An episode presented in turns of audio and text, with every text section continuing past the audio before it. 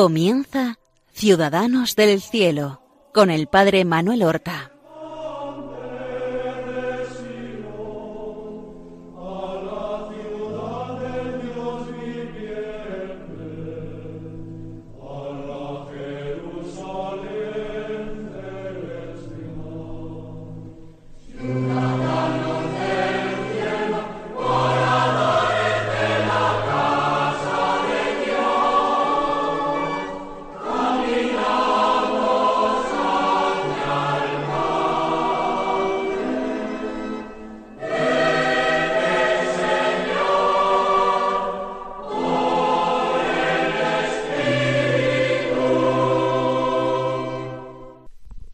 Buenos días, queridos amigos, queridos hermanos y oyentes de Radio María, la emisora de la Virgen. Bienvenidos al comienzo de una nueva emisión de nuestro programa semanal Ciudadanos del Cielo. Vamos a continuar acercándonos con interés a la vida de nuestros hermanos los santos, los que son verdaderamente ciudadanos de la patria celestial, de la Jerusalén del cielo. Nos fijamos en ellos porque ellos son el mejor ejemplo de las virtudes del Evangelio, encarnadas en las distintas circunstancias, estados, épocas en que vivieron estos hermanos nuestros. Los santos anuncian la bondad de Dios. Los santos anuncian la santidad de Dios. Los santos son el estímulo que nosotros recibimos, porque ellos no fueron superhéroes, no son personajes de ficción, sino de carne y hueso, que conocieron nuestros problemas, nuestros sinsabores, conocieron también la tentación como nosotros, pero fortalecidos con el auxilio de la gracia que impetraban en la oración, ellos supieron ser fuertes soldados de Cristo, indómitos frente al enemigo.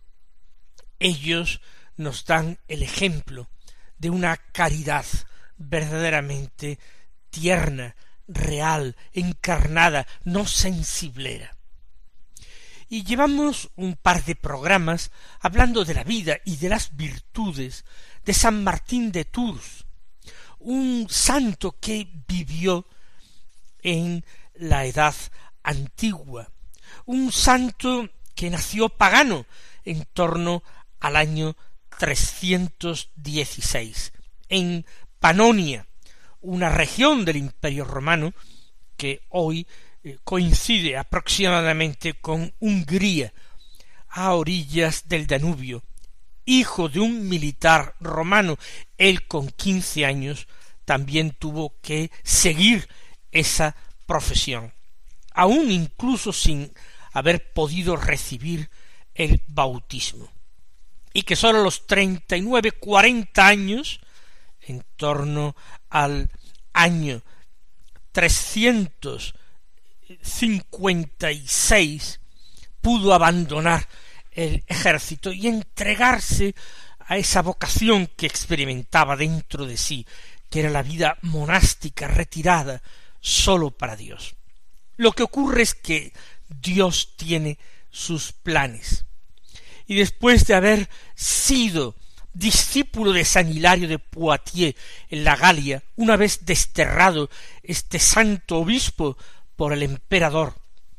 Él fue primero al oriente, convirtió a su madre, que todavía vivía en su eh, pueblo natal, y luego se dirige hacia Italia y cerca de Milán. Trata de continuar viviendo una vida monástica en la isla Galinaria. Allí en apenas un islote rocoso vive en una espantosa pobreza y soledad, hasta que enterado del regreso de Hilario de Poitiers a la Galia, él vuela allí. Y con la dirección de Hilario él funda un monasterio importantísimo, que será foco de acción misionera por toda la Galia y aun por toda Europa, el monasterio de Pero con engaño, vamos a decir así, es atraído a Tours, cuyo obispo había muerto. El engaño fue el pedirle que acudiera a aquella ciudad a visitar a un enfermo. No había tal enfermo, había un pueblo cristiano que había elegido a Martín por obispo, y allí es ordenado sacerdote y a continuación obispo y hecho obispo de la diócesis, aunque él como residencia escogió un pueblo cercano a Tours, donde eh, permaneció viviendo junto con otros monjes sus observancias monásticas. Allí es cincuenta y cuatro años que tiene cuando es elegido elegido obispo. Y en Marmoutier, cerca de Tours, construye su celda, una celda de madera donde va a vivir como obispo, va a ser su palacio, entre comillas, palacio episcopal, y va a vivir en Marmoutier con un pequeño grupo de, de monjes. Pero estamos hablando de la dificultad también de los tiempos que le tocó vivir a Martín. ¿Qué tiempos en la historia de la Iglesia y de la humanidad no han sido tiempos difíciles. Todo se cruzaba. El final casi eh, del imperio romano es ya el siglo cuarto, avanzado ya más que mediado el siglo cuarto. El imperio romano se va acercando hacia su fin. Por otra parte, en la Iglesia, al principio unida y fervorosa, cunden dos peligros. Por una parte, la relajación de las costumbres, al eh, entrar muchísimos, masivamente, paganos en la Iglesia, en virtud sobre todo del edicto, no ya el de Milán, que fue en el 313, sino más tarde, con el edicto de Tesalónica de Teodosio, las costumbres se relajaban. Antes hacerse cristiano implicaba tener que jugarse a veces la vida por mantener la fidelidad. Mientras que posteriormente hacerse cristiano era hacer lo que hacían todos, más aún situarse en el ámbito de la ley, situarse en el ámbito de lo más fácil y cómodo, porque para eh, ser funcionario en la corte imperial hacía falta ser cristianos, porque la familia imperial era cristiana, porque el cristianismo terminó convirtiéndose en la religión oficial del imperio y el paganismo algo residual y incluso en algunos momentos perseguido. Por eso el primer peligro de su época en la Iglesia fue la relajación total de las costumbres, la pérdida del amor primero, la desaparición del fervor con que vivían los primeros cristianos, los cristianos de los primeros siglos. Terminan las persecuciones contra el cristianismo, termina la época de los mártires, y eso se nota, y se nota muchísimo de una manera negativa. El segundo peligro que yo mencionaba es el peligro de las herejías. Hay muchos predicadores de la fe cristiana, pero no todos tienen una buena y adecuada formación.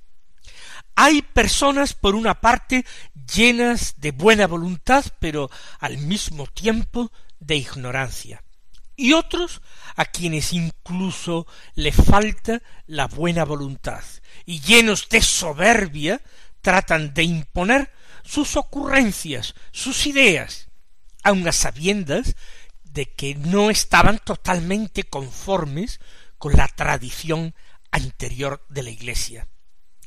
Contra ambos peligros, Martín, el obispo monje, el obispo que reza pero el obispo también misionero, que envía discípulos a misionar acá y allá, digamos, de pasada que muchos de sus discípulos y seguidores fueron hechos obispos, porque tener como obispo a un monje que hubiera sido formado por San Martín era una verdadera garantía.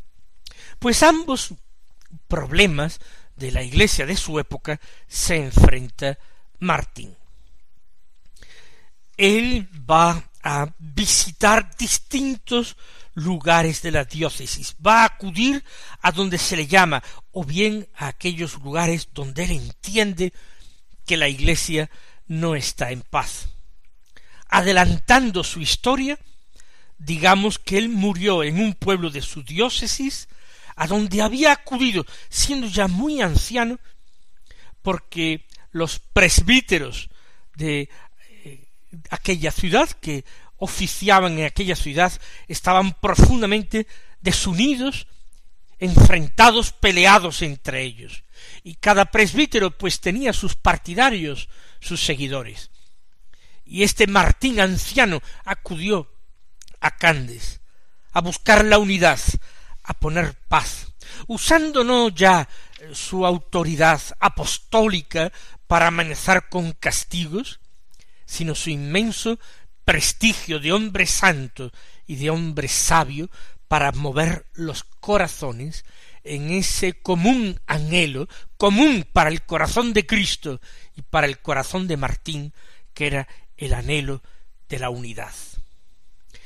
No fue solamente aquel episodio de su juventud, casi de su adolescencia quizás, en que él partió su capa con un pobre que temblaba de frío, sin abrigo. Toda la vida de Martín, monje y obispo, se caracterizó por esas entrañas de misericordia, por ese amor al prójimo. Esto tuvo también que causarle problemas. Una herejía que había surgido en aquella época la había difundido el obispo de Ávila, en España, el obispo de Ávila, llamado Prisciliano. Era alguien que parece que era un hombre austero y fervoroso incluso, pero que empezó a predicar, mm, movido quizás con su deseo de hacer accesible el misterio de la Santísima Trinidad a sus fieles, que eh, la Trinidad, Padre, Hijo y Espíritu Santo, en realidad no eran tres personas distintas. En el fondo era la misma y única persona que se manifestaba a los hombres bajo tres apariencias, bajo tres formas de actuar distintas, pero una sola persona divina. A partir de ahí también empezaban a temblar, a debilitarse otros dogmas de la fe católica, como la verdad de la encarnación, el dogma de la encarnación. Prisciliano fue acusado ante el emperador, que era Teodosio, y tuvo que acudir al oriente para dar cuenta de aquellas cosas de las que era acusado. Dos obispos españoles cercanos a Prisciliano, eh, indignados por su predicación, quizás un poco o un mucho apasionados, intransigentes, pedía al emperador la muerte Prisciliano, de Prisciliano y de seguidores de Prisciliano que habían acompañado a éste a rendir cuenta de sus creencias. Prisciliano fue condenado por herejía y Martín de Tours, movido a misericordia por la ignorancia de este hombre, él entiende que había más ignorancia que mala voluntad, intercede por él. pide compasión para él.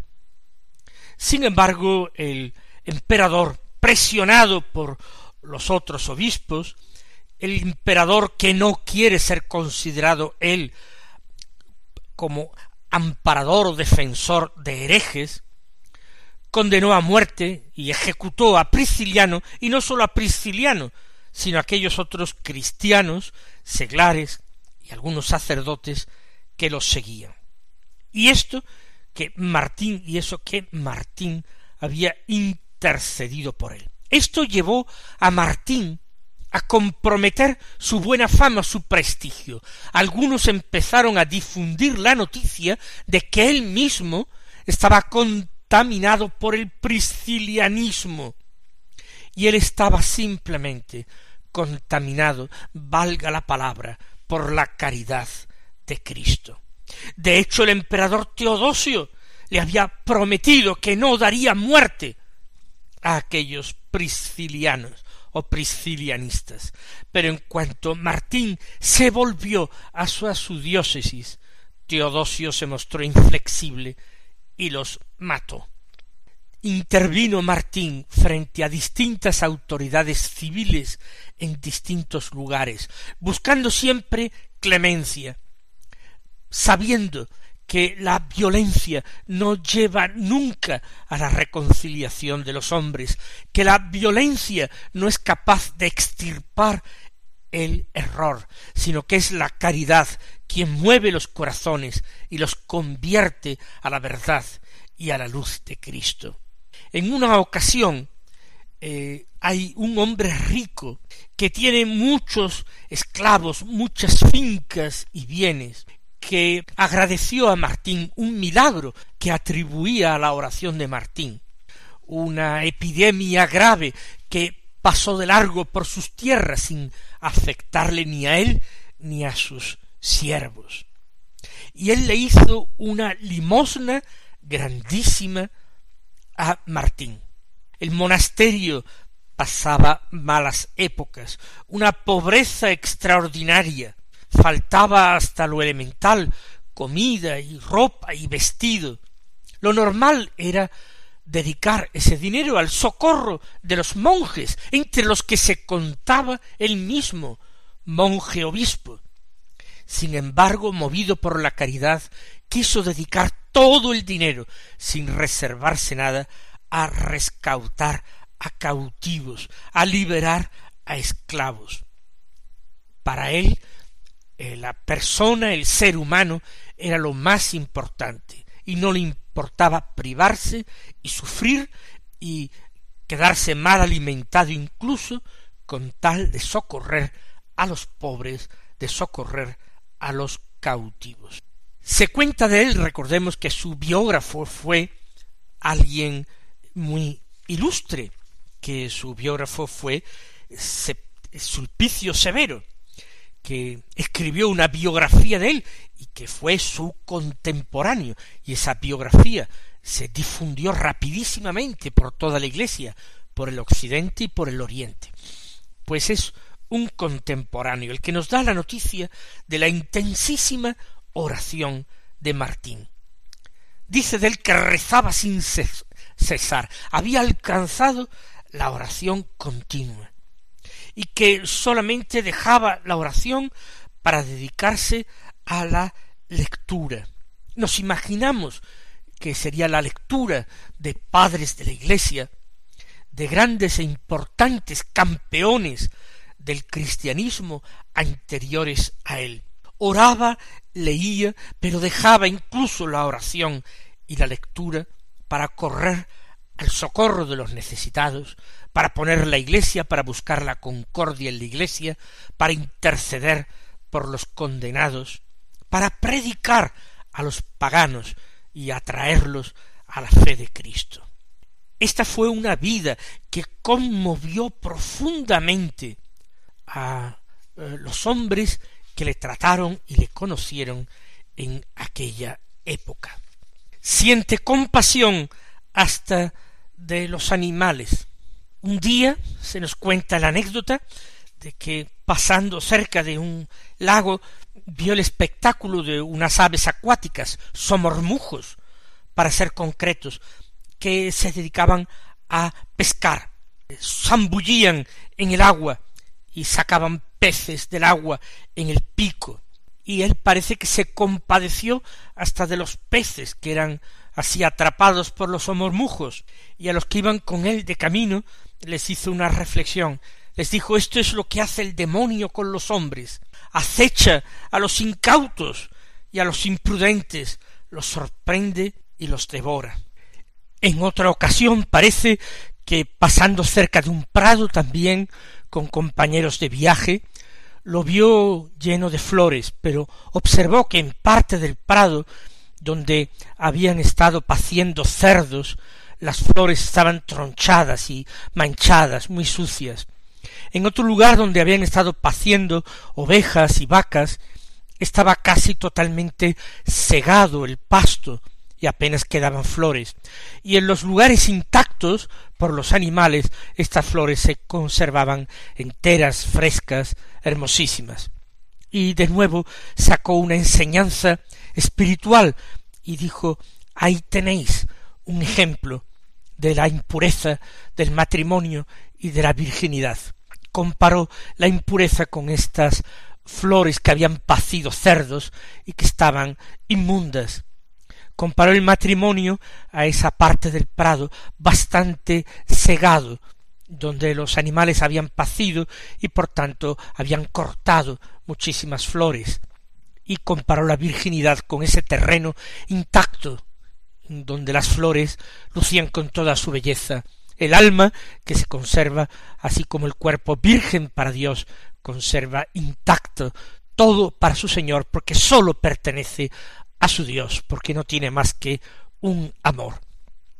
Martín fue muy celoso también de la libertad de la Iglesia, a pesar de que era muy honrado en una ocasión comiendo con el emperador Máximo, éste hizo que le pasaran una copa para que a su vez Martín, después de beber, se la pasara a él y tener el emperador la honra de recibirla de manos de un santo.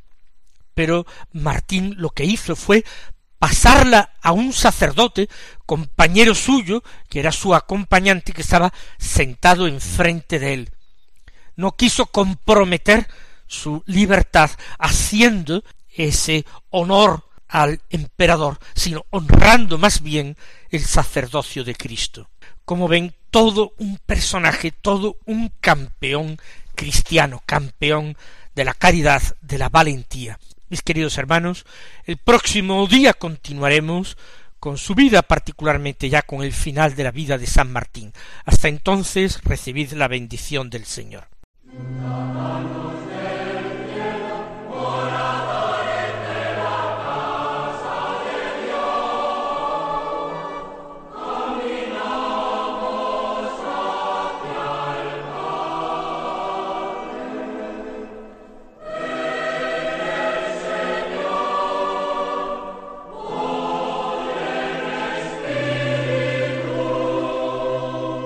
Han escuchado en Radio María Ciudadanos del Cielo con el Padre Manuel Horta.